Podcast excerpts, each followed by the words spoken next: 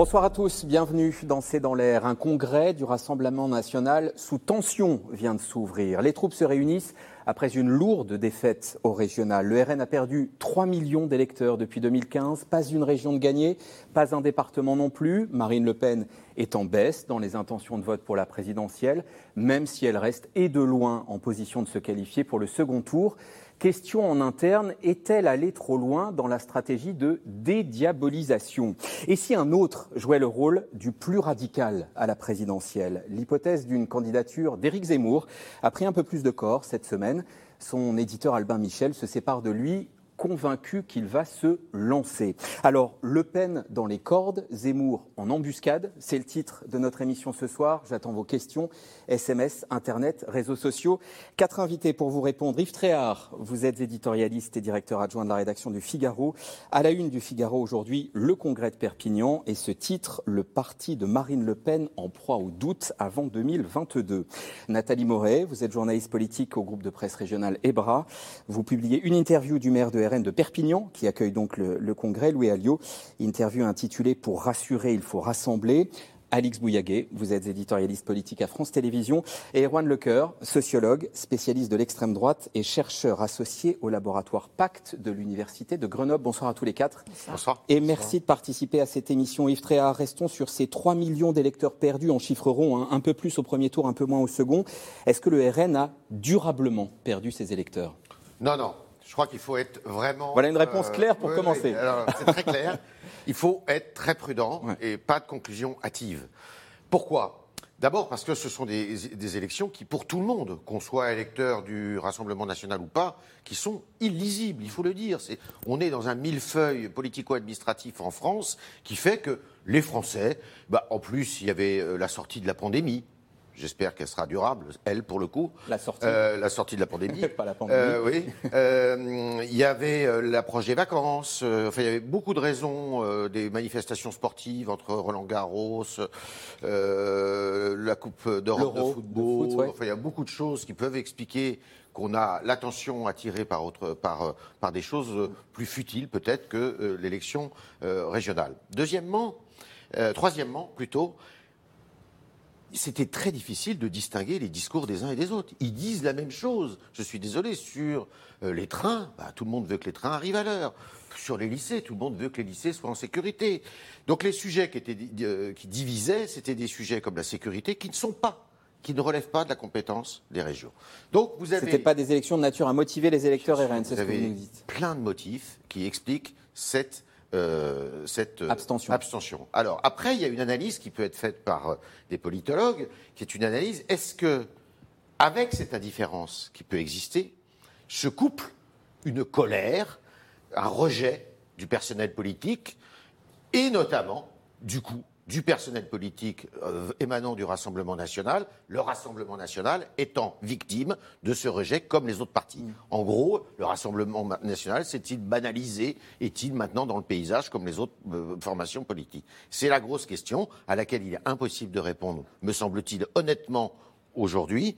On verra l'année prochaine. Je pense que l'année prochaine, qui est l'élection suprême, l'élection majeure, l'élection présidentielle, il y aura évidemment beaucoup plus de participation. Plus d'enjeux, plus de participation. Euh, beaucoup plus de participation que, que, que, que, que ce scrutin-là. L'abstention des deux tiers au régional. Là, on verra exactement où on en est. Donc il faut vraiment se méfier, je crois. Hein. Nathalie Moret, je vous pose la même question parce que euh, Yves Tréhard a une réponse très, très ferme, mais quand même, les électeurs du RN se sont plus abstenus que les autres.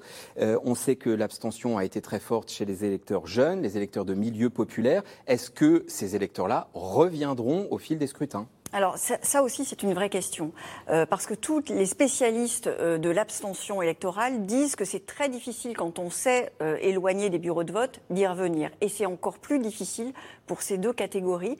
Les jeunes quand ils prennent pas le, pli d'aller voter avant 30 ans, mais c'est quand même difficile après de s'y mettre et euh, les catégories populaires qui ne voient absolument pas l'intérêt d'aller voter. Euh, à ce que vous avez dit, Yves, je rajouterai une raison, une raison pour expliquer l'abstention, c'est les grandes régions. Les grandes régions ne sont pas comprises des gens et j'en veux pour preuve euh, les, les scores de l'abstention en Bourgogne-Franche-Comté et, en, et dans le Grand Est, qui sont deux régions de ma zone de diffusion, deux grandes régions qui ne sont pas comprises. Quand vous êtes bourguignon, vous n'êtes pas franc-comtois, et quand vous êtes mosellan, vous n'êtes surtout pas alsacien. Donc ça aussi, c'est quand même la question identitaire était très présente dans, dans, les raisons de l'abstention.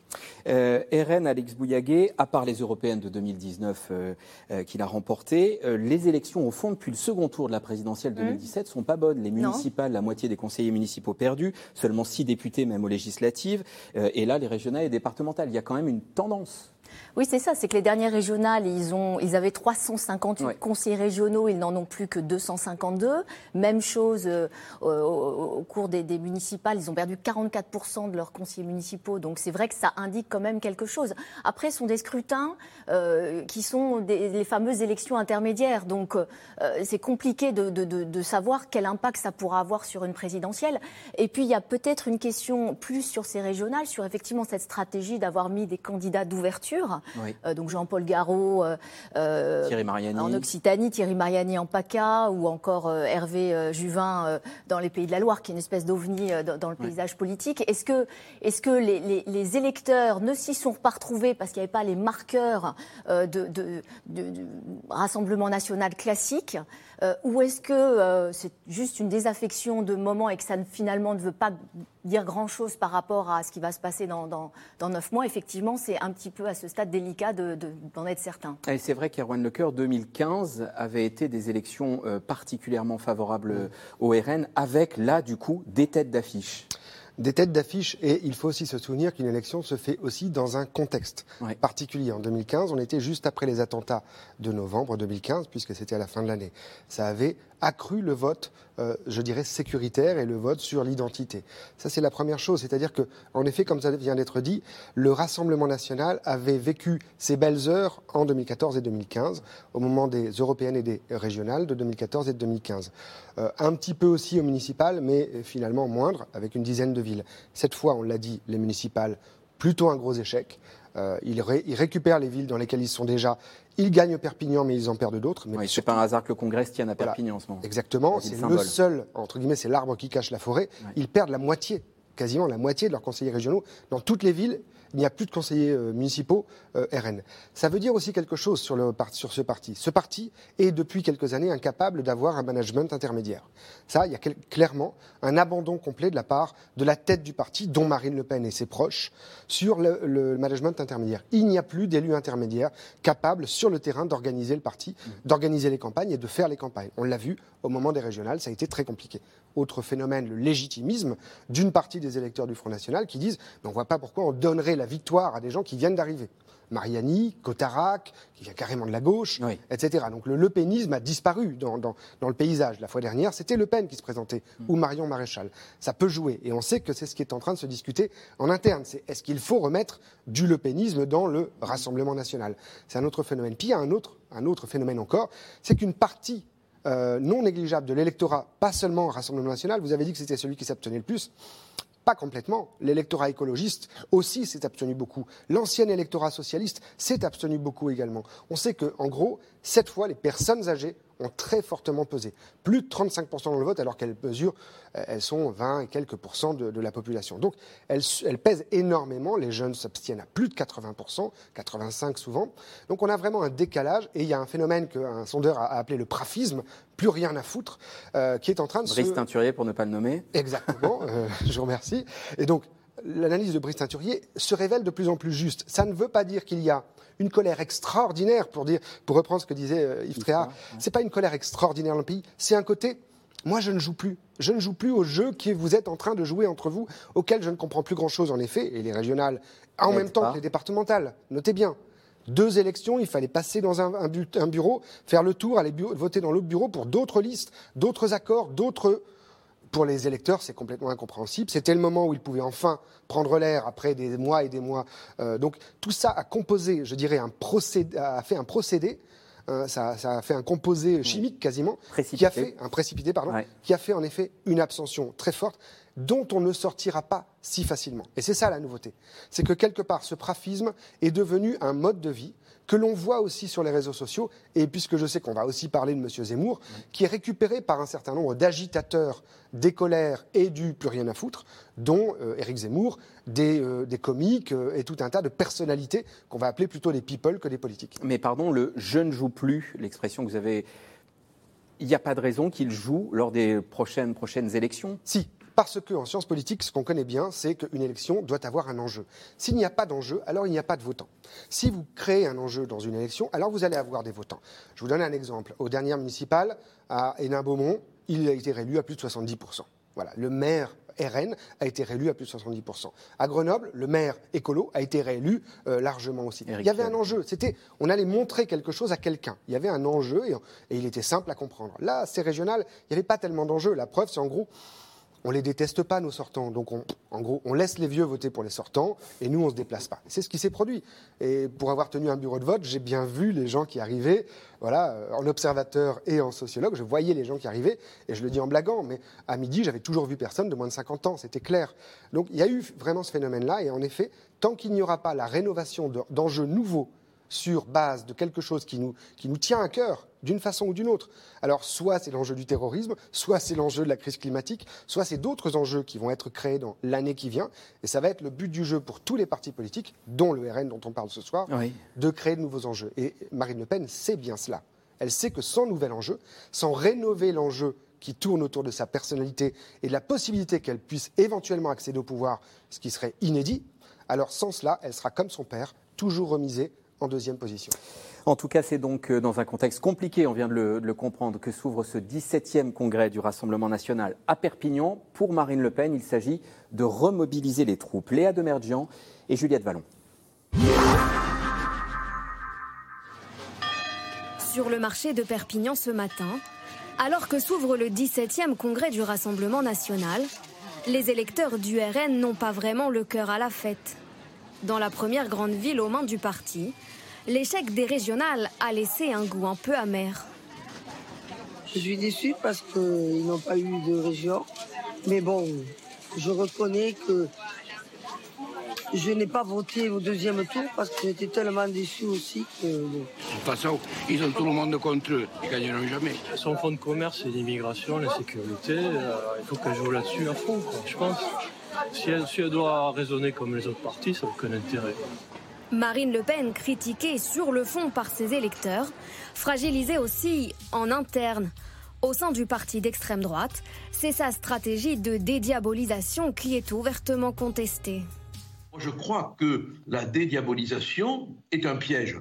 On n'a pas à se dédiaboliser pour une raison simple, c'est qu'on n'a jamais été le diable. On doit rester dans nos idées en ce qui concerne la tragédie euh, de, l'immigration euh, mal, mal régulée, pas régulée du tout. Dans les Deux-Sèvres, quatre membres du bureau départemental osent la critique au sein d'un parti tenu fermement par le clan Le Pen. Le 24 juin dernier, ils démissionnent collectivement. À compter de ce jour, il n'y a plus de rassemblement national dans les Deux-Sèvres. Nous déplorons que le RN adopte un discours consensuel qui lui fasse perdre des électeurs sans en gagner. Mais la critique la plus sévère vient de Jean-Marie Le Pen. Le fondateur du parti tient sa fille pour responsable de la défaite au régional. Trop de rapprochement avec la droite traditionnelle, trop d'éloignement avec sa propre ligne plus radicale. Je pense que la délepénisation a été une faute politique et se traduit par un échec électoral et peut-être des échecs électoraux si cette position était maintenue. Ou bien euh, il y a une reprise de, comment dirais-je, de la virilité, de la netteté des positions, ou bien alors elle va progressivement euh, euh, s'effacer.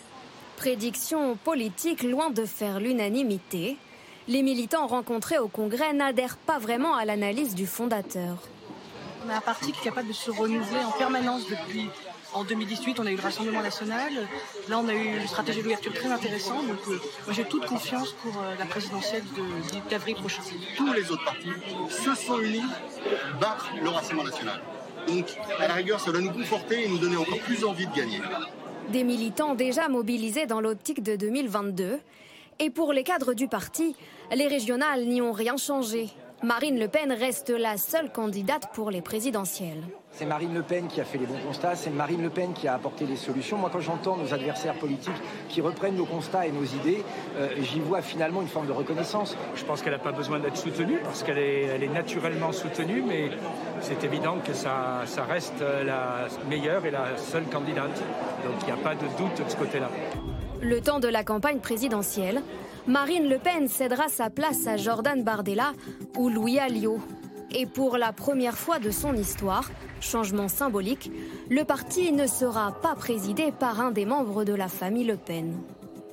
Question téléspectateur Yves Tréhard, quid du 17e congrès du RN Poursuite de la normalisation entamée par Marine Le Pen ou virilisation réclamée par son père puisqu'il trouve que le RN n'est plus assez viril? Non, que la fille appréciera. Euh, ça sera dans la continuité si vous voulez. Il y a des critiques en, en interne très fortes, voire violentes, parce qu'il y a toujours eu des clans à l'intérieur du, du, Rassemblement national depuis, euh, depuis toujours. Même quand euh, Jean-Marie Le Pen a créé le Rassemblement national, euh, enfin le Front national, pardon, oui. au début des années 70, en sortant de la campagne de Tixier-Vigny-en-Cour de 65, il y avait déjà des clans. Il y avait les anciens d'Algérie, il y avait les royalistes, enfin bon, bon. On, passons tout ça. Il y a eu Maigret en 1998. Euh, il y a eu Marion et, et, et Marine. Bon, et il y a eu Florian Philippot.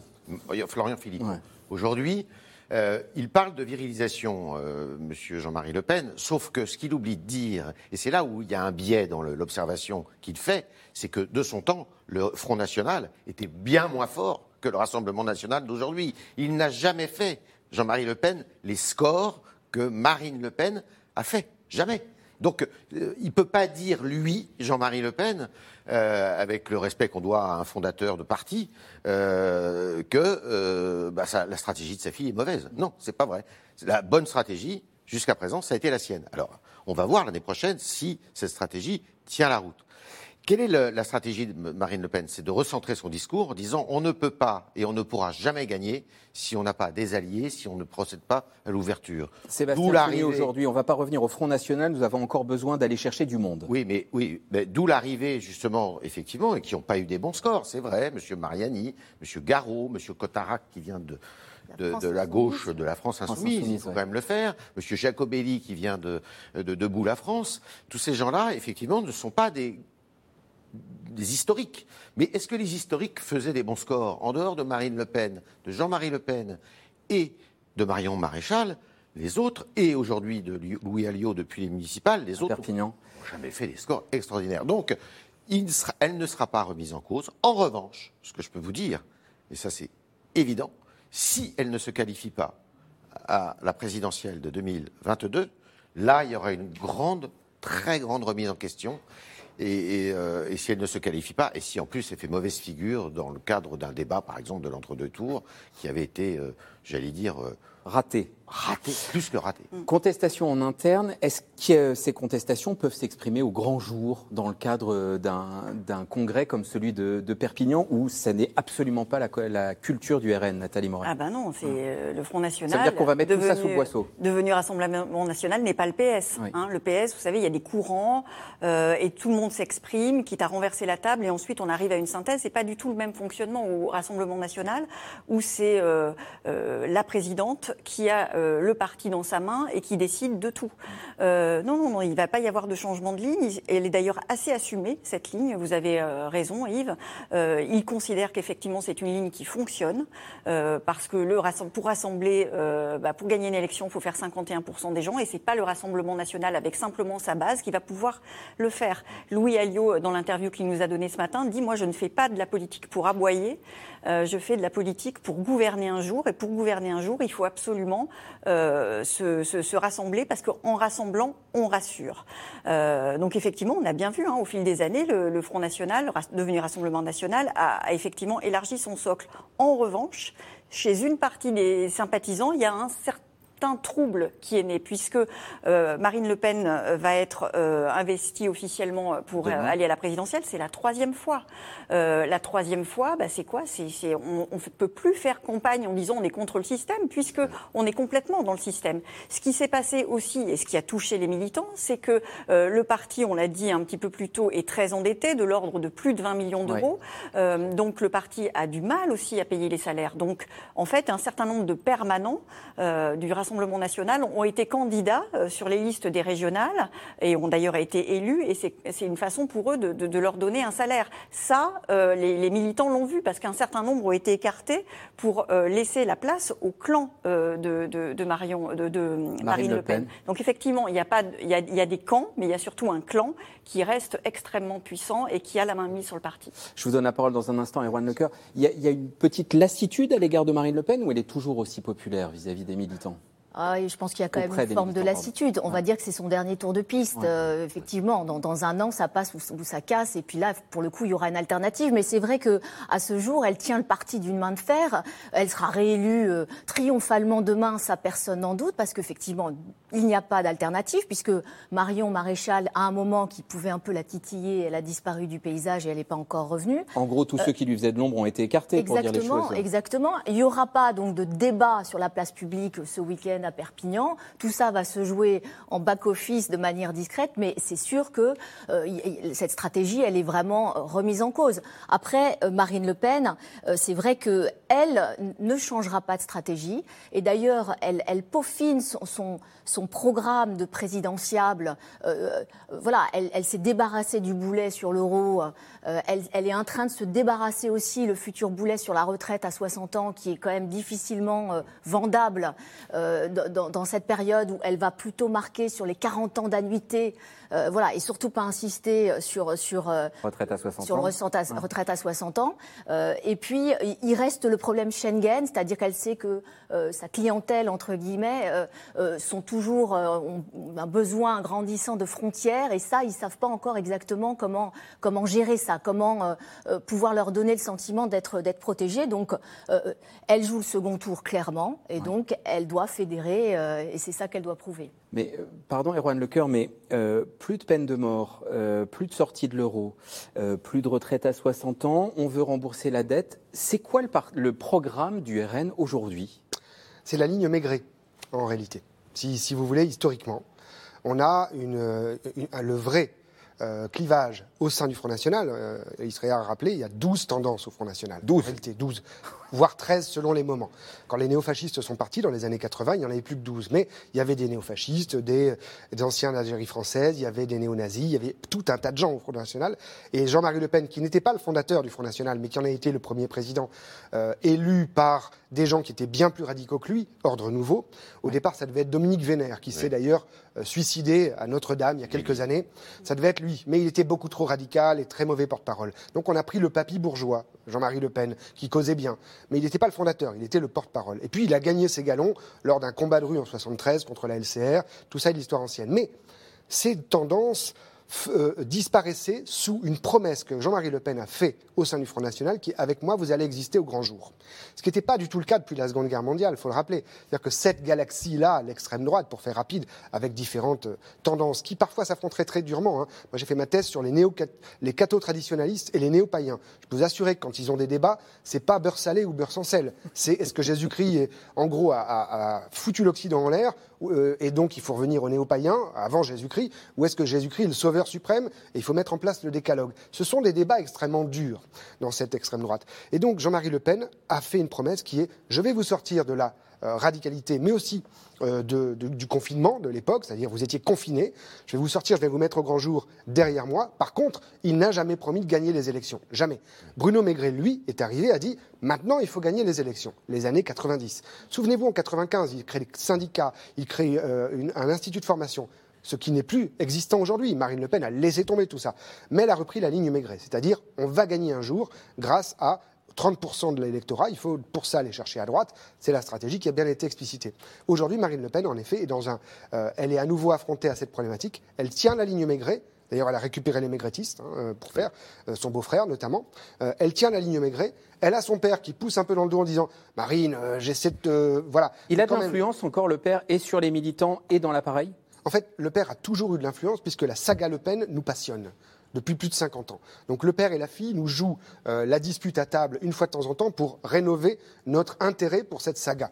C'est Dallas, mais euh, euh, je dirais à Montretout. C'est Dallas sur Montretout. Et, et, ça nous intéresse, cette saga politique. Et donc le père qui avait dit qu'il trouvait qu'elle était vraiment devenue très bonne, là relance l'intérêt en disant Oh, quand même, les vieux briscards, ils en ont un peu assez. Il joue aux dinosaures et il relance l'intérêt. Mais il aide Marine. Parce que Marine, elle a trois électorats internes. L'électorat des vieux, en gros les gens les plus à droite, ceux que le père, dès les années 80, a attirés. L'électorat qu'elle s'est fait, les jeunes, les femmes, tous les gens un peu déclassés qui disent Ah, Marine, elle va nous protéger. Puis il y a le troisième, celui dont on sait tous qu'elle a besoin si elle veut éventuellement gagner, qui n'est pas encore là. Et cet électorat, le père n'a même pas jamais réfléchi à comment aller chercher. Elle, c'est ça qu'elle doit faire. Et là, elle est dans une espèce de difficulté qui est que elle a le père qui dit Vas-y, je suis derrière toi, mais je vais t'aider à ramener les vieux briscards. Fais semblant de ramener les vieux briscards. Ton électorat, tu le gardes, et puis quand même, tu vas avoir le boulot de ce troisième tiers qu'il va, falloir aller chercher. Et en gros, c'est un peu de Zemmour, un peu de la droite, un peu de tous ces gens qui, à droite, et on le voit bien, hein, regardez les gens qui passent à la télé, c'est des gens qui viennent de la droite. Et ces gens de la droite vont tous aller se vendre pour, en gros, avoir leur circonscription juste après la présidentielle, et vont dire à Marine, écoute, si ça tourne bien pour toi, on se vend à toi euh, pour la présidentielle et tu nous donnes la circonscription pour les législatives parce que c'est ça qui les intéresse. Voilà. Et là, elle est dans cette difficulté-là. Elle va devoir trahir une partie de son électorat de base. Elle le sait. Elle doit resserrer les rangs. Je vous rappelle, hein, au sein du Front National, c'était par acclamation qu'on élisait le président. Acclamation la démocratie, c'est quand même très, très, très loin. ce n'est toujours pas démocratique. Elle va resserrer les rangs, elle va mettre quelqu'un avec une poigne de fer à la tête. Alors voilà, on va y venir. Et elle va partir pour devenir Madame Patriote. Avant de parler d'Éric Zemmour, je, voulais qu'on aborde ça. Euh, Jordan Bardella ou euh, Louis Alliot, puisqu'a priori, c'est les deux qui prendront sa place. Euh, quand elle s'éloignera un tout petit peu du parti pour faire campagne, le choix de l'un ou l'autre a une importance ou, ou c'est kiff-kiff Nathalie Moret? Alors moi, moi je, c'est vous qui pourriez en parler mieux que moi, mais honnêtement, j'ai l'impression que ce qui est important pour les gens, pour les électeurs, c'est pas vraiment le patron du parti, c'est la candidate.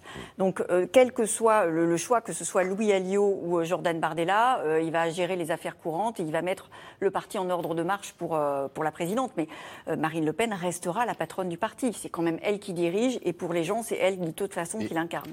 C'est quand même intéressant, quand même, ce, duo-là, euh, qui est en réalité, parce qu'il y en a un, c'est un pur produit de Marine Le Pen, euh, Jordan Bardella, c'est un garçon extrêmement brillant, 25 hein, ans, mm. qui tient la tribune, qui est euh, un bon orateur. Qui vient de rater ses régionales et qui vient de rater complètement ses régionales. Mais enfin, l'Île-de-France n'a jamais été très favorable au Rassemblement national. Mais c'est quand même son pur produit. Et l'autre, Louis Alliot, qui est un type madré, rusé aussi, hein, son ancien compagnon à la ville, et qui a gagné euh, il faut le dire, la ville de Perpignan sans jamais se revendiquer du Rassemblement national. Mm. Sur la ligne un peu hors les murs, alors pour nos téléspectateurs, c'est-à-dire en rassemblant, en laissant le Rassemblement national de côté et en étant un peu du côté euh, euh, Robert Ménard, Zemmour, vous voyez si tant est qu'on puisse faire un rapprochement entre les deux, mais enfin quand même. Mais vous voyez, c'est une autre ligne. Et qui pense avoir la légitimité pour dire justement à Marine, faut pas oublier. Enfin, mm.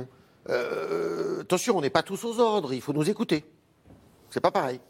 Si elle est forte, elle met.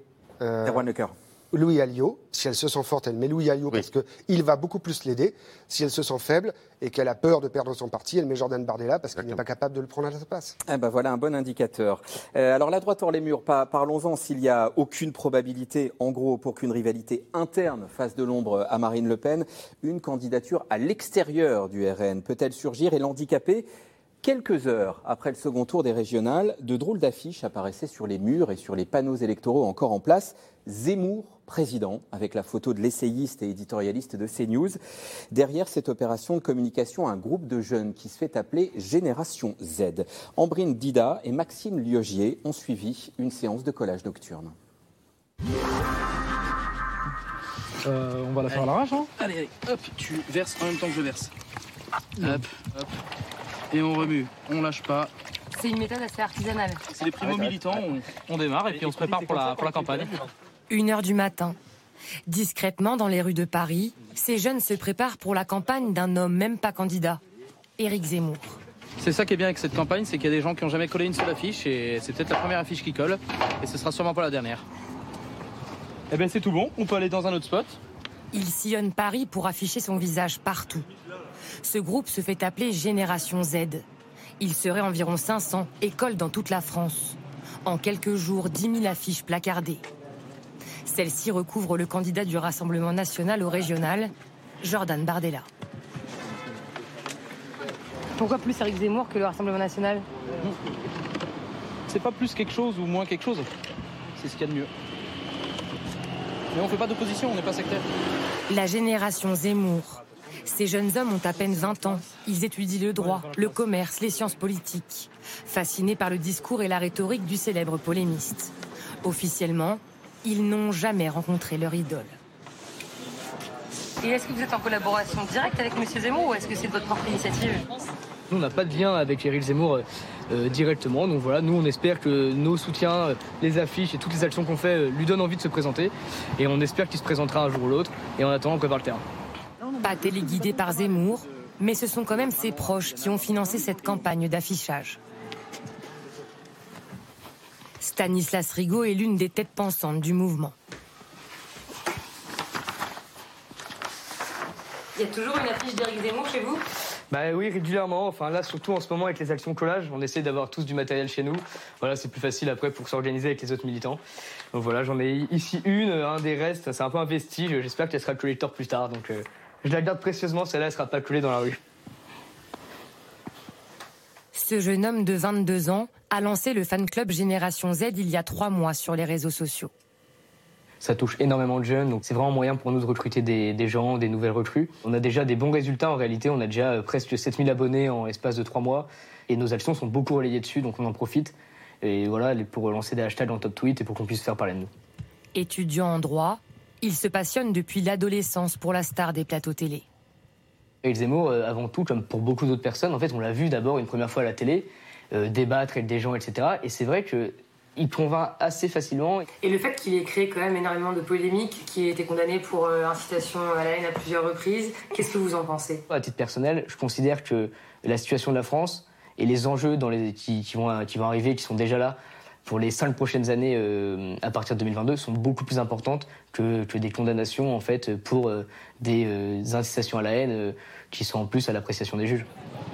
Régulièrement, les membres de la génération Z se retrouvent pour un verre et surtout pour parler politique.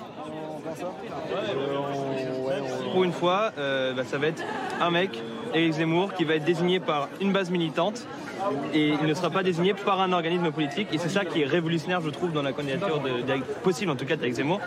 Ça vous dérange pas quand il théorise par exemple le grand remplacement, qui est quand même quelque chose qui a été théorisé par Renaud Camus Le grand remplacement. A priori, une question gênante. Vous pouvez répéter votre question, s'il vous plaît? Cette théorie défendue par Éric Zemmour affirme que la population blanche sera remplacée par les immigrés. Quand quelqu'un dit qu'il y a un grand remplacement en France, qu'il y a un changement de population, euh, donc directement, dès qu'il est à droite, on dit qu'il est d'extrême droite et qu'il se revendique de Renaud Camus.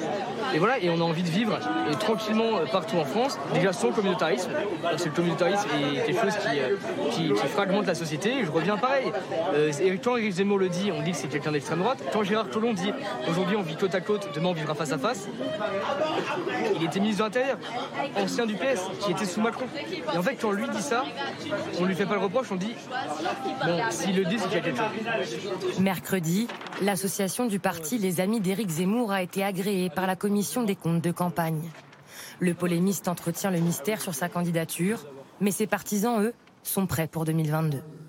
Alix Bouillaguet, question de Michel dans l'Isère. Éric Zemmour a-t-il la carrure pour mener une campagne électorale, ce qui est très différent de faire un édito à la télé?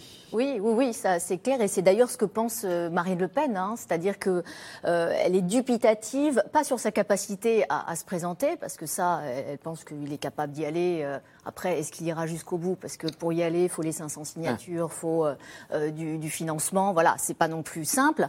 Donc, elle doute pas de sa volonté, en tout cas de son envie aujourd'hui d'y aller, mais c'est sa capacité à incarner. Incarner, ça veut dire bah, faire de la politique, ça veut dire aller sur les marchés, serrer des mains, serrer des mains à tout le monde, euh, prendre des coups aussi. Euh, je vous rappelle qu'Éric Zemmour, il a déjà, Mediapart a déjà soulevé euh, quelques problèmes d'accusation, d'agression sexuelle. Et puis il y a des condamnations. voilà, il y a des condamnations, trois, si ah. ma mémoire est bonne. Donc ça veut dire que le phénomène de, ne, ne, peut que, que s'amplifier à partir du moment où lui-même sera, sera, candidat. Mais sur, sur euh, elle, voilà, elle, surveille ça euh, de manière attentive, mais elle est aussi peut-être un petit peu rassurée quand elle voit les sondages, c'est-à-dire 5,5% au dernier IFOP, euh, et, qui montre surtout que bah, elle, il prend des voix à la droite hein, et, pas forcément au Rassemblement national. Et elle dit aussi ceci, Marine Le Pen, on va voir la, citation à l'écran à propos d'Éric Zemmour. Il y a vouloir et il y a pouvoir. Quand j'étais jeune, je voulais être Miss France, dit Marine Le Pen. il y va ou pas, Yves Tréhard? Écoutez, euh, il y a beaucoup d'indices qui font que, qui conduisent à répondre oui. Euh, la constitution d'une équipe autour de lui, de, jeunes militants hein, qui vont euh, placarder des, affiches. il y a son discours, il y a son attitude, il y a ce qu'il dit, faisant référence à, à d'autres intellectuels qui, par le passé, n'ont pas franchi justement le pas et ne sont pas allés dans la cour, je dirais, électorale. Euh, je pense à Bainville, à d'autres intellectuels. Euh, euh, et il dit, Eric Zemmour, peut-être qu'il faut aller au-delà. il faut aller au-delà, et il n'a rien à perdre. En fait, la vérité, c'est cela. C'est que Éric Zemmour, qui est un passionné, un drogué de politique, si vous me permettez l'expression, qui est un théoricien de la politique, théoricien, on aime, on n'aime pas, mais brillant. C'est un garçon extrêmement brillant, extrêmement cultivé, qui maîtrise bien son affaire. Il se dit, bon, bah maintenant, l'étape suivante, c'est justement de rentrer dans l'arène d'y aller. Et, euh, et, de, et, en plus, quand vous avez des soutiens qui vous disent ben, tu devrais y aller, euh, si tu y vas, on vote pour toi, quels que soient les milieux d'ailleurs, parce qu'on voit, hein, c'est aussi bien euh, des, chefs d'entreprise que des intellectuels, que des enseignants, que ça vient de partout. Donc ça monte à la tête, si vous me permettez l'expression, au bout d'un moment. Et donc il se dit bon, j'ai rien à perdre. Et sincèrement, s'il y va, eh ben, ça sera une partie, une expérience pour lui importante.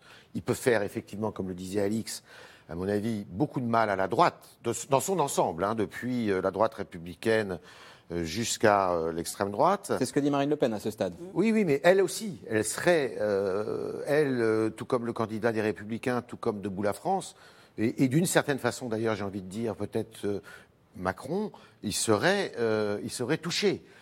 donc, et après, bah, on va dire quoi euh, Éric Zemmour, il a 63 ou 64 ans. Euh, il arrivera toujours à écrire des livres et à faire ce qu'il faut. Hein. Mais à, ce stade, Nathalie Moret, on a euh, des noms de gens qui l'accompagnent, qui sont en train de le conseiller. On a une structure, il y a un financement, il y a des choses très concrètes et matérielles qui se mettent en place ou pas encore? Bah, Il y a des faits. Regardez ce qu'il a fait rien qu'au mois de juin. Au mois de juin, il a donné une interview assez longue au site internet Livre Noir.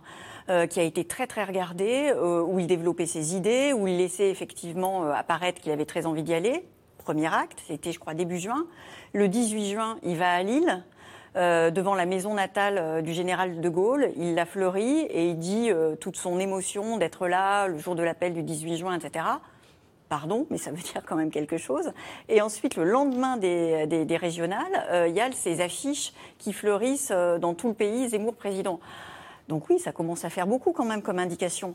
Euh, moi, j'ai quand même, comme vous, Alix, euh, une petite. Euh, il faut quand même. C'est pas rien une campagne. Ça coûte très cher. Effectivement, on voit qu'elle se met, que ça se met en place, que la structure se met en place. Après, il y a le problème des 500 signatures. On sait que le problème des 500 signatures, c'est quelque chose qui commence à, rentrer dans l'esprit de Marine Le Pen, qui a perdu énormément d'élus locaux. Elle les aura, mais ça veut dire que c'est encore quelque chose pour elle qui est pas si évident que ça. C'est aussi un problème Jean-Luc Mélenchon.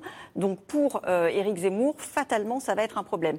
Et dernière chose, effectivement, euh, il prend à la droite. Clairement, il a toujours parlé à la droite des, des, plus que à l'électorat de base des euh, de, du, Rassemblement national, mais qui pourrait être séduit par son discours beaucoup plus radical. Effectivement, Marine Le Pen, elle s'est assagie. Lui, il a un discours, mais vraiment, c'est au vitriol. Notamment sur l'immigration. Notamment sur l'immigration, où franchement, objectivement, euh, toutes ces condamnations le disent. il ne fait pas dans l'euphémisme. Donc effectivement, il pourrait attirer euh, l'électorat qui trouve Marine Le Pen pas assez virile pour reprendre. Bruno, si vous me permettez une Un mot, et, je donne la parole à Erwan les, Alors, c'est ça qui est intéressant, c'est pour ça qu'il faut le dire quand même, c'est que ces signatures, certains pourraient avoir intérêt à lui faciliter euh, ces signatures-là. Mm. Euh, on en voit un notamment qui a tout à fait intérêt. Je disais, il, prend un petit peu sur Macron, tout à fait marginalement. Mais celui qui a intérêt à ce que Éric Zemmour, on va le dire franchement, aille à cette élection, c'est évidemment Emmanuel Macron. Je vous rappelle que les, signatures, les, signatures, sont quand même visibles, c'est-à-dire qu'on peut voir qui a signé. Donc ça peut aussi. Euh, même s'il peut apporter une réserve de voix au second tour. Aussi. Oui, mais il, fera, il fera du mal à une droite qui peut monter. Euh, Erwan Lecoeur, pour utiliser une expression euh, qui a servi dans d'autres contextes, de quoi Zemmour est-il le nom? Euh, Qu'est-ce qu'il y a derrière une candidature et un, voilà, un électorat, entre guillemets, Zemmour? Alors, sociologiquement, en sociologie politique, je dirais qu'il est le nom du relativisme intégral, c'est-à-dire du confusionnisme qui euh, existe notamment sur les réseaux sociaux et qui de plus en plus prend le pas sur l'organisation traditionnelle de la politique par les médias principaux. C'est-à-dire que sur les réseaux sociaux, on l'a vu, Éric Zemmour euh, fait un carton à chaque fois qu'il fait une vidéo, etc. Euh, il a désormais également, il est également le nom d'un nouveau phénomène. Il y a ce que j'appellerais donc ce, ce, phénomène du confusionnisme en politique. On voit bien qu'il y a un côté, il y a un mélange de Zorglub, euh, Z comme Zorglub chez Spirou, et de Fight Club, hein, dans les, dans les, euh, vraiment. moi, je, je, regarde un petit peu la sociologie euh, des médias. Il y, y, a vraiment un mélange de nous on est des hommes, on va y aller avec Zemmour. D'ailleurs, on n'a pas vu beaucoup de filles dans le reportage. On n'en a pas vu du tout. Vous l'aurez noté. Il y a vraiment un côté Fight Club. Il y a vraiment un côté tout est foutu. Allons-y, foutons le bordel. Et Zemmour est le meilleur pour foutre le bordel. Quand même. Et ce qu'on retrouve beaucoup sur les réseaux sociaux. Il y a première chose ça. Deuxième chose, il faut le dire, c'est aussi un phénomène médiatique. Nous avons deux nouveaux acteurs médiatiques importants. Évidemment, M. Bolloré, qui avec CNews, Europe 1, permet à quelqu'un comme euh, euh, Zemmour de se dire, c'est bon, j'ai, euh, comme Macron avait eu une aura médiatique importante lors de son émergence rapide, Zemmour pourrait bénéficier du fait que désormais l'empire Bolloré l'accompagne, l'aide, le soutienne, etc. Deuxième phénomène, non négligeable dans une société en termes sociologiques. Troisième phénomène, ce que j'appellerais la désaffiliation dont on parlait tout à l'heure. La désaffiliation politique, elle est en effet, euh, notamment à droite et à l'extrême droite, elle a pesé lourd dans le fait que le Rassemblement national est aujourd'hui un petit peu en berne euh, électoralement, alors qu'il était plutôt en force dans les années 2014-2015. Il est en berne parce qu'une partie des gens, comme je le disais tout à l'heure, sont dans le plus rien à foutre et que Zemmour peut espérer éventuellement être celui qui redonne un enjeu à la politique. Et si on leur mettait euh, un peu, euh, eh, un peu à la Trump, d'une certaine façon, comme Trump l'avait un peu fait aux États-Unis.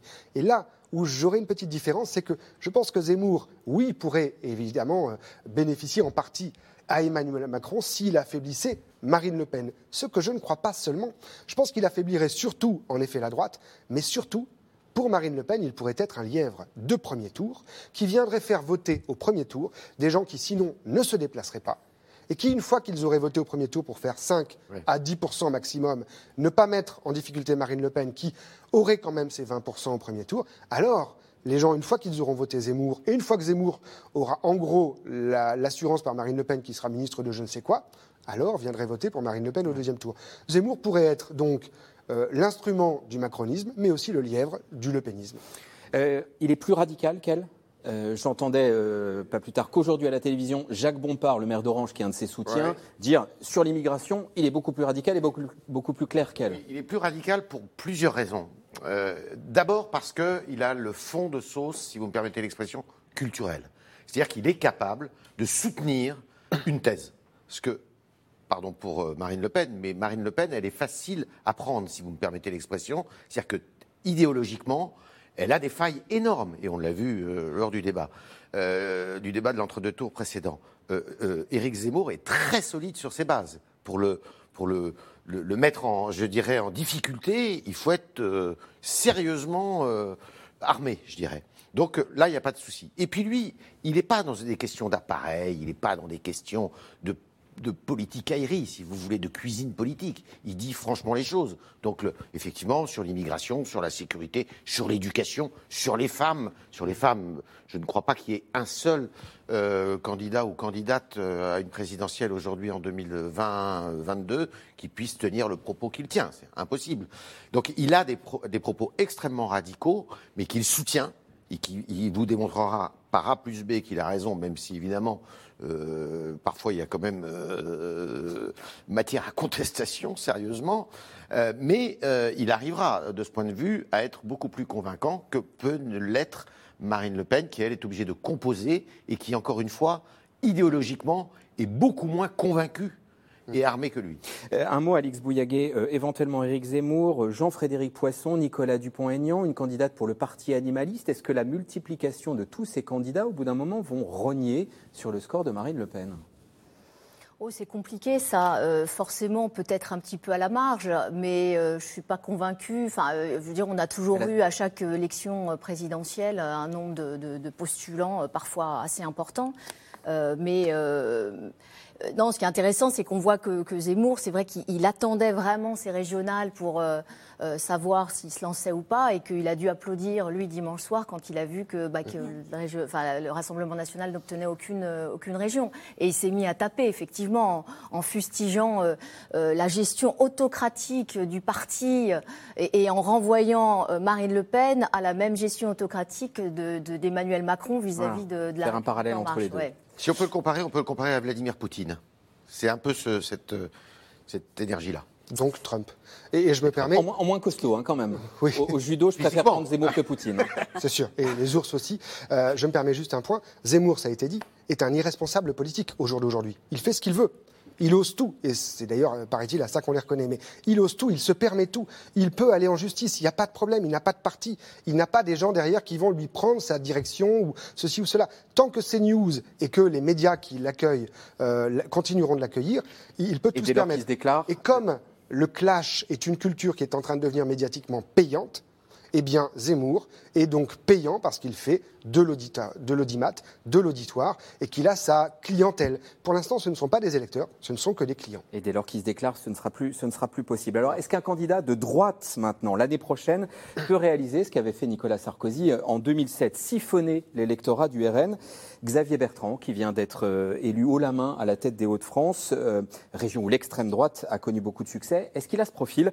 Élément de réponse avec ce reportage de Laszlo Gelabert et Ariane Morisson.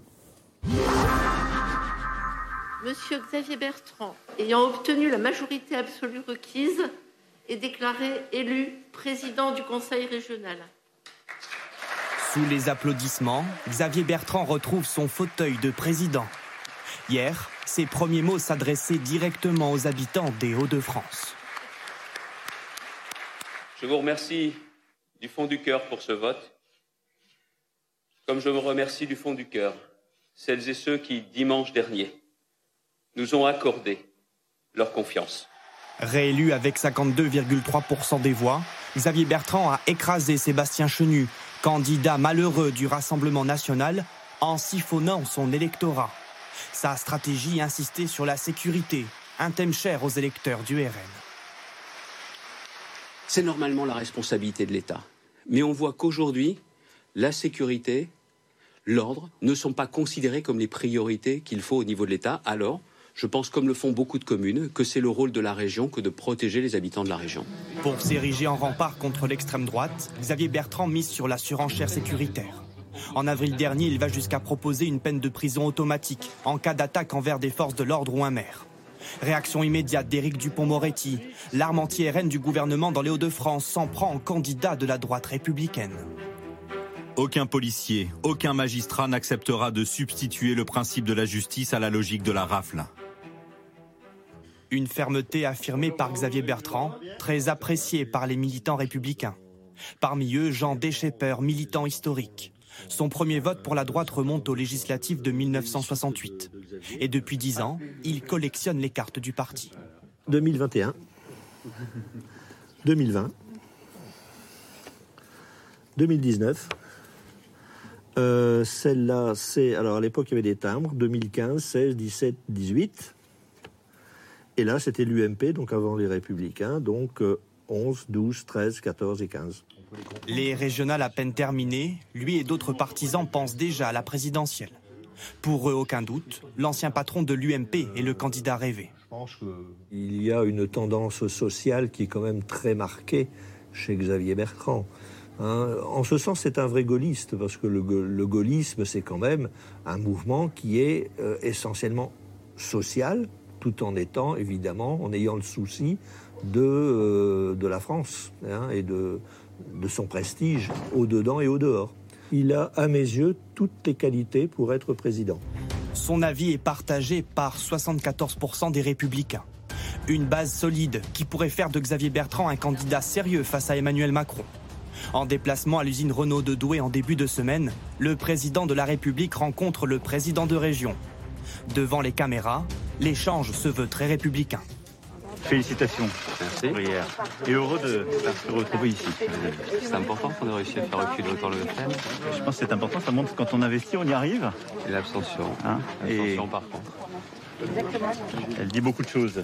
Mais les fidèles du chef de l'État, eux, attaquent. À commencer par Gabriel Attal, qui critique les positions malléables de Xavier Bertrand.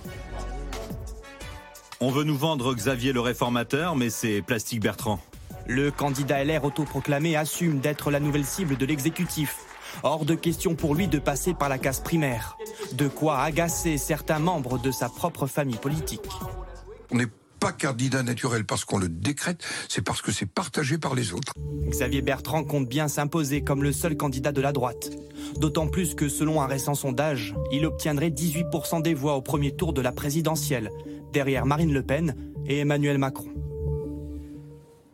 Nathalie Moret, question téléspectateur. Xavier Bertrand n'est-il pas le meilleur rassembleur de la droite? Et j'ajouterais, est-ce que c'est Sarkozy 2007, l'homme qui parle de sécurité, euh, euh, qui s'adresse à un électorat populaire, qui parle concrètement avec un langage quotidien? Mais c'est exactement ça. C'est exactement ce qu'il essaye de faire. Il essaye de faire ce qu'a fait Nicolas Sarkozy en 2007. Et y compris dans, les, dans le choix des mots. Hein. Euh, son, son, enfin, son slogan, c'était se battre. Se battre pour vous. Et en fait, quand vous regardez sur les réseaux sociaux ou dans les interviews, il n'arrête pas de décliner ça, se battre pour notre industrie, se battre pour la culture, se battre pour nos emplois. Et il parle, effectivement, alors il ne parle pas aux Français qui se lèvent tôt, mais il parle de respect du travail et de la fierté que ça peut amener. Mm. Tout ça, c'est un, j'allais dire, c'est un vocabulaire extrêmement sarkozyste. Et euh, rappelez-vous, dans le point, l'interview qu'il donne il y a deux mois, où il est extrêmement dur sur le régalien, euh, ça aussi, c'était, euh, c'est un, un, marqueur sarkozyste. Donc oui, il veut le faire. Il a quand même une petite difficulté, c'est qu'il n'est plus chez les Républicains et qu'il y en a un qui est encore, c'est qui est encore, c'est Laurent Wauquiez. Et Laurent Wauquiez, pour l'instant, il n'a pas, il a pas totalement abandonné. On peut dire qu'il a fait reculer le RN dans les Hauts-de-France. On peut lui, lui, lui accorder ce, trophée-là entre guillemets? Alors, on peut dire que oui, et il n'est pas le seul, mais il est un de ceux qui ont donné le là pour faire reculer non pas euh, l'électorat RN, mais euh, récupérer une partie de l'électorat Rassemblement national, qui, je le rappelle, est quand même un électorat qui de plus en plus a envie de gagner. Et donc, quand vous avez 55 ans, vous avez envie de gagner, et que vous voyez que ceux qui sont en tête, c'est la droite, ben vous allez voter à droite pour être dans le camp des gagnants. Donc c'est aussi ça qui a fait qu'un euh, certain nombre d'électeurs euh, de Laurent Wauquiez, de Bertrand, de Pécresse, etc., sont venus entre les deux tours pour faire ce qu'on appelle venir au secours de la victoire, pour faire partie du camp des gagnants. Nicolas Sarkozy avait fait pareil en 2007, le parallèle est, assez bon. Deuxième chose, euh, Xavier Bertrand, il se trouve qu'on le voit depuis longtemps, il a vraiment physiquement, dans la posture, la posture du lutteur. Et je pense que c'est aussi pour ça qu'il a choisi ce thème du combat. Euh, il, a, un côté lutteur euh, par rapport à d'autres politiques. Et donc il va clairement, oui, essayer de rénover ce que Sarkozy avait réussi en 2007 avec le père Le Pen. Il va essayer de le faire avec la fille Le Pen aujourd'hui, bien sûr. Euh, d'une certaine façon, il n'a pas le choix. Et je rappelle quand même que normalement, enfin moi j'ai regardé récemment, 12 mois avant la dernière élection présidentielle, je vous rappelle que le candidat qui devait gagner, c'était Alain Juppé. Et, donc, on voit bien qu'en réalité, la droite a perdu par, entre guillemets, forfait, parce que Fillon Gate. Mais à l'époque, on pensait que la droite allait gagner, enfin, tous les, il me semble. Hein. Euh, et la, France n'a pas tant changé que cela. Euh, on nous parle de Macron-Le Pen. En réalité, la France, en effet, aujourd'hui, est plutôt à droite. Xavier Bertrand, euh, s'il trace son chemin, euh, et si d'autres viennent l'aider à le faire, et vous disiez, il n'a pas de parti, ça peut être un avantage parce que Laurent Wauquiez n'est pas forcément que apprécié au sein de son parti. Alors, ce que vous venez de dire relativise ce que moi je vais dire, mais on, va voir à l'écran un des derniers sondages, premier tour présidentiel. Macron 29, Marine Le Pen 25, Xavier Bertrand 14. Il est loin encore quand même, Alix Bouillaguet. Il est loin. Alors après, il va falloir voir ce qui va se passer après, après les régionales. et c'est vrai qu'il a un positionnement qui est assez malin, c'est-à-dire à la fois c'est la droite sociale avec le pouvoir d'achat, l'accès au travail, et en même temps euh, très dur sur les questions régaliennes et sécuritaires. Donc c'est quelque chose effectivement qui, peut parler euh, au pays. Euh, il est un peu positionné comme Valérie Pécresse. Il, dégage un peu la même chose, d'où cette idée de peut-être un ticket à lui l'Élysée, à elle Matignon. donc c'est ce qui est un petit peu dans l'air. Et puis il y a Laurent Vauquier. Alors Laurent Vauquier, lui, c'est vrai que c'est euh, estampillé euh, droite. Euh, alors droite dure, il aime pas quand on dit ça, mais enfin, en tout cas, droite bien sur ses deux jambes, bien sur ses appuis, bien sur les fondamentaux de la droite. Et ça, c'est vrai que ça peut être aussi une alternative euh, assez intéressante dans le positionnement actuel du, pays. Et pour choisir Yves Tréhard, on met les trois euh, au milieu d'une scène de catch et comment on fait? Pour l'instant, la droite n'a pas trouvé. Non, la droite n'a pas trouvé et rien ne dit que ce soit lui d'ailleurs, hein, parce qu'il faut dire aussi, et euh, Nathalie parlait beaucoup de, de, de l'imitation de Sarkozy. Par exemple, le clan Sarkozy déteste Xavier Bertrand on va parler franchement, ils ne peuvent pas le voir en peinture. Il n'est pas le seul. Hein. Donc, euh, euh, il est pas, oui, il y en a beaucoup. il a des ennemis. Il a beaucoup d'ennemis à l'intérieur de la maison, ne serait-ce que parce qu'il a quitté la maison. Et puis, euh, il y a des inimitiés qui datent de très longtemps. Alors, ça va être compliqué pour eux de, trouver leur, leur champion. je pense que Xavier Bertrand peut plier le match, si vous me permettez l'expression, si pendant l'été, vous avez plusieurs sondages qui le donnent à 18, 19, 20 quand les autres sont à 12, 13. Pour l'instant, l'écart, il est d'un ou deux. Oui, alors voilà, mais il faudrait vraiment qu'il se détache, qu'il soit vraiment le troisième homme, si vous voulez, juste derrière Marine Le Pen et, euh, et Macron. Et là, à ce moment-là, euh, tout le monde rendra les armes et puis ça sera lui. Si c'est pas le cas, Là, à l'automne, bah, il y aura probablement des primaires. Je ne vois pas comment ça peut être. Ils peuvent faire l'économie de primaires, sachant qu'à l'intérieur de la maison euh, les républicains, qui comptent quand même, euh, il y en a beaucoup qui disent attendez, ne nous trompons pas, la primaire de 2016-2017, c'est pas elle qui nous a fait perdre l'élection présidentielle. Ce qui nous a fait perdre l'élection présidentielle, et ce qui d'ailleurs, en termes d'observation politique et d'analyse politique, n'est pas complètement faux, c'est l'affaire Fillon qui euh, nous a plombés.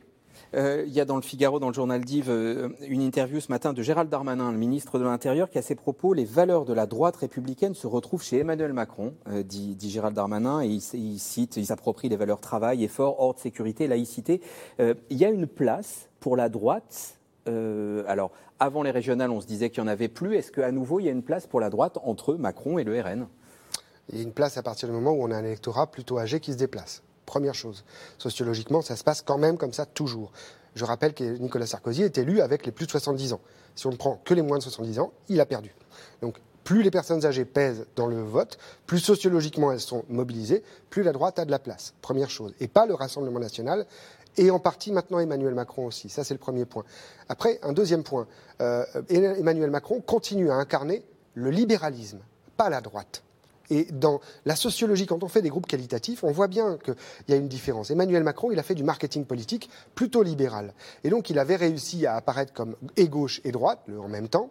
Et d'une certaine façon, aujourd'hui, il apparaît comme et droite et droite.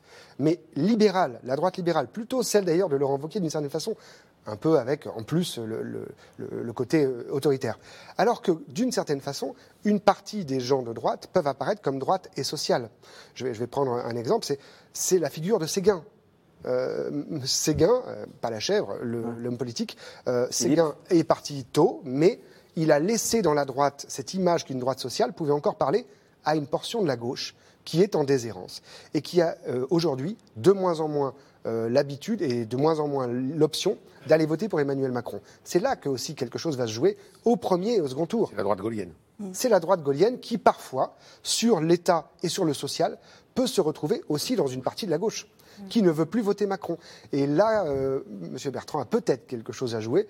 Euh, je ne veux pas me faire son conseiller, mais en tout cas, euh, le pays n'est plus seulement droite-gauche. Il est aussi sur des valeurs, notamment les valeurs de social, qui sont les valeurs de solidarité. Si quelqu'un à droite joue la solidarité, il peut gagner beaucoup de monde à son, à son, à son drapeau. Allez, nous en revenons à présent à vos questions. Nathalie Moret, la gifle reçue par le RN aux élections régionales fragilise-t-elle Marine Le Pen? Euh, oui et non. Oui, parce qu'effectivement, c'est un échec et euh, elle, aurait dû avoir au moins une région. Elle, comptait là-dessus euh, pour, asseoir sa dynamique pour la présidentielle. Donc oui, mais non, parce que la présidentielle, c'est un autre combat, c'est un- autre. Euh, une autre aventure, j'allais dire, et, euh, et sans doute elle fera plus. Donc euh, oui et non.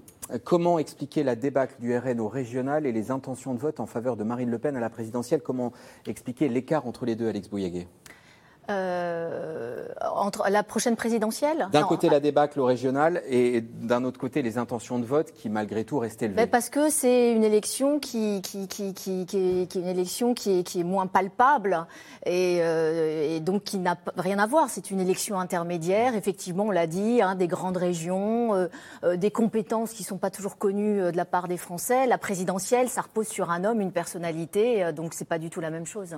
Erwan Lecoeur, le RN est-il un parti comme les autres? Ou une entreprise familiale depuis 50 ans, nous demande Jean dans le Gard Ça a toujours été une entreprise familiale, d'abord et avant tout. Une entreprise de communication politique réussie, certes, euh, qui fait vivre la famille Le Pen, qui fait vivre Jean-Marie, Marine et quelques autres aujourd'hui, qui fait vivre des, des gens autour de Marine et traite de moins en moins, malheureusement pour eux, et c'est le problème d'ailleurs, de moins en moins les cadres intermédiaires et les petits élus. Et donc, pour répondre aussi un tout petit peu à la question précédente, ce n'est pas encore un parti comme les autres. C'est un peu comme LREM, un parti qui ne tient que par la tête et qui n'a plus euh, de pied et de moins en moins. Donc, il n'est pas implanté territorialement, pas assez. Alors que par contre, à la présidentielle, il pourrait gagner.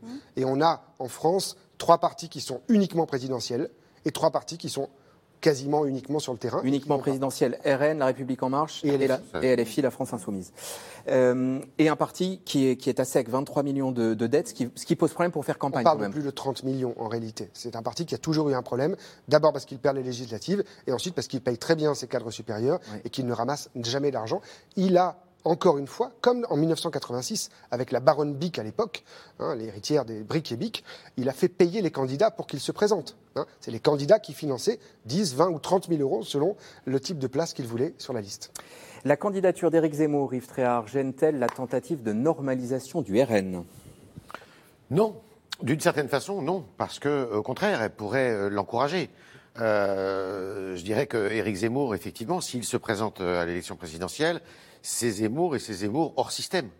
C'est quelqu'un qui va faire voter, effectivement, comme vous le disiez, Erwan, tout à l'heure, les abstentionnistes, ceux qui, de toute manière, n'iraient pas voter si Zemmour n'est pas là. C'est euh, celui qui va faire voter, on l'a vu, euh, il a un grand public de, fans, puisque c'est un peu ça quand même, de fans, euh, chez les jeunes, beaucoup de jeunes, d'ailleurs comme le Rassemblement national, mais encore plus. En revanche, le Rassemblement national sait, c'est plus un, parti tribunicien, le, le Rassemblement national, tel que l'imagine Marine Le Pen. Elle ne veut pas que ce soit un parti tribunicien, Ah, ce que, ce que voulait son père. Son père, il voulait faire turbuler le système, c'est tout. Elle, elle veut le pouvoir. Et si, et pour avoir le pouvoir, elle ne peut pas se permettre d'avoir un discours à la Zemmour. Elle est obligée d'avoir un discours euh, qui soit solide et, euh, cohérent en économie, euh, sur les problèmes de société, sur. Enfin bon, elle peut pas partir à l'aventure comme ça. Ce que dit Yves rejoint la question suivante, celle de Jean de Paris. Est-ce qu'il peut y avoir un effet Trump autour d'une candidature d'Éric Zemmour? Nathalie Moret. Oui, Est-ce qu'il y a des points de comparaison Et je poserai la question à Oui, parce qu'il peut séduire euh, tout l'électorat qui veut euh, mettre le système euh, plus par-dessus tête. Et ça, effectivement, elle ne l'incarne plus, euh, Marine Le Pen, parce qu'elle est candidate, elle et ses proches, à toutes les élections, parce qu'elle a pacifié son discours, parce qu'elle se présente comme étant euh, la, la- la candidate de la pacification, etc. Euh, pas du tout. Zemmour, c'est l'exact contraire. Donc, effectivement, il peut, euh, à la manière de Trump, euh, séduire un, un- un électorat qui est en colère, qui ne veut plus du système actuel, qui déteste tous les gens qui ont un petit pouvoir.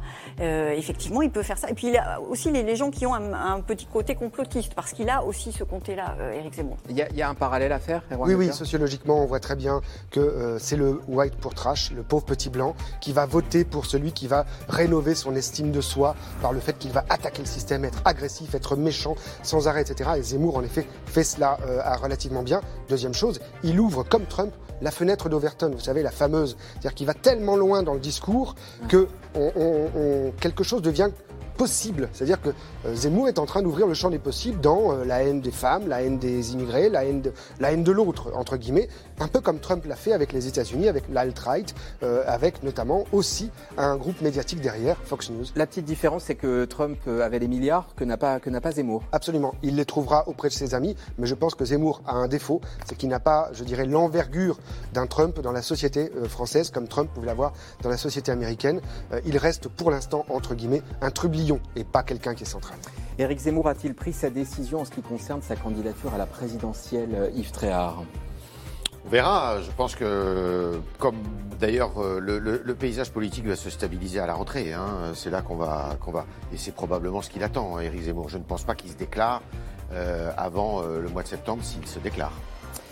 Merci à tous les quatre d'avoir participé à cette émission qui se termine à présent. Lundi, vous retrouvez Caroline Roux aux manettes de C'est dans l'air. Excellente fin de week-end à tous.